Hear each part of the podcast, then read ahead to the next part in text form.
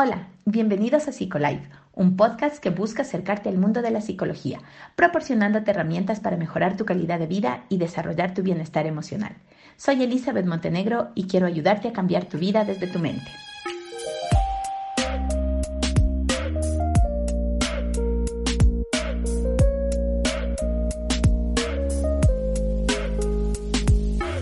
Me da mucha alegría volverme a encontrar contigo después de estos meses de ausencia.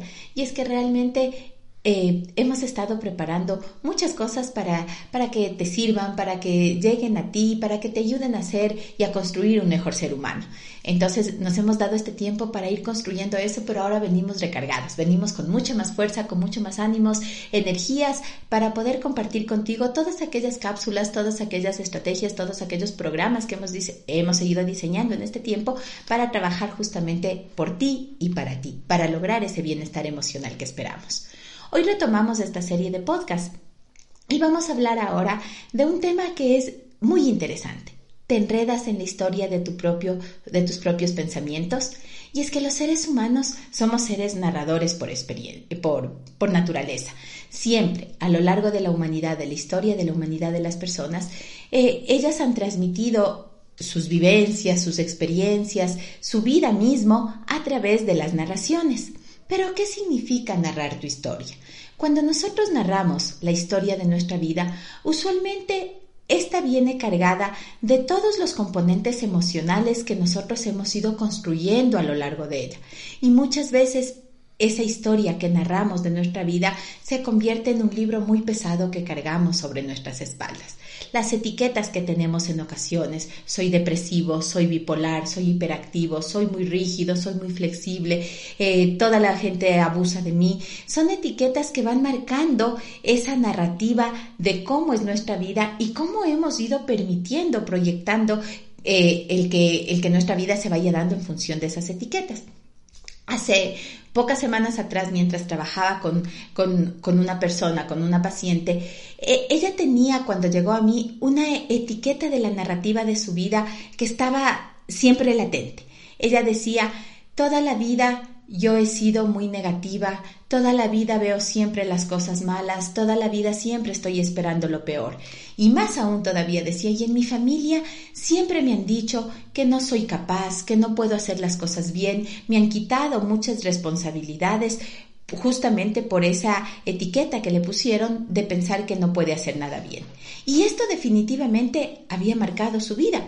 Era una persona adulta ya, casi bordeaba los 50 años, tenía un hijo adolescente y sin embargo no había podido asumir el control de su vida y se sentía ahora, producto además de la pandemia, de, de estas restricciones que tenemos para, para salir, para movilizarnos con, con mayor libertad, ella se sentía agobiada, se sentía aislada, sentía que ese, que ese libro de, su, de la historia que ella había escrito de su propia vida era excesivamente fuerte para ella.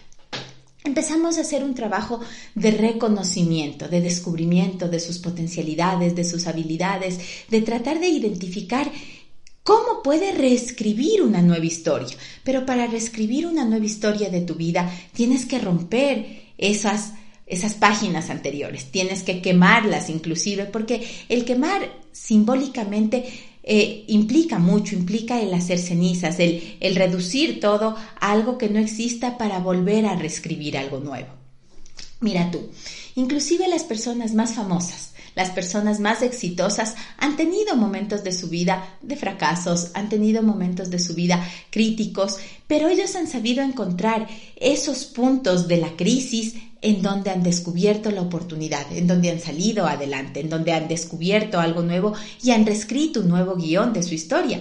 Ese es un poco el secreto de las charlas TED, TED que, que vemos con mucha frecuencia. Son charlas inspiradoras todos podemos ser inspiradores, todos podemos ser héroes de nuestra vida.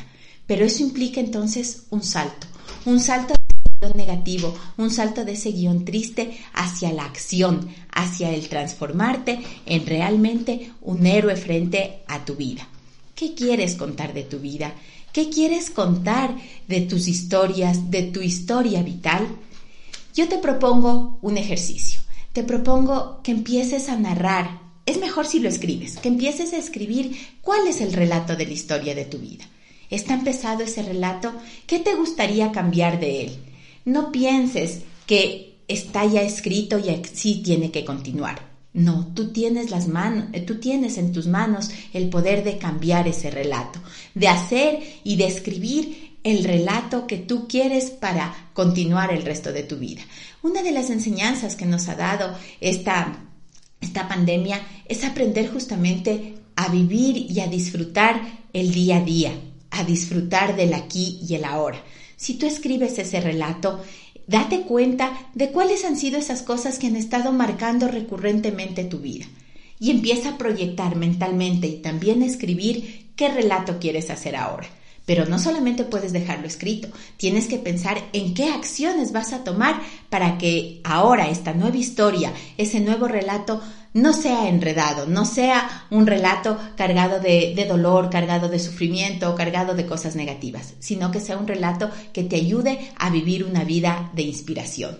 Recordemos lo que decía Gabriel García Márquez, la vida no es lo que uno vivió, sino la que recuerda y cómo lo recuerda para contarla. ¿Qué quieres recordar de tu vida y cómo quieres contarla? Espero que este reencuentro que hemos tenido eh, eh, nos te sirva también a ti para empezar a reencontrarte a ti mismo, para empezar a reencontrar tu historia de vida, tu historia vital.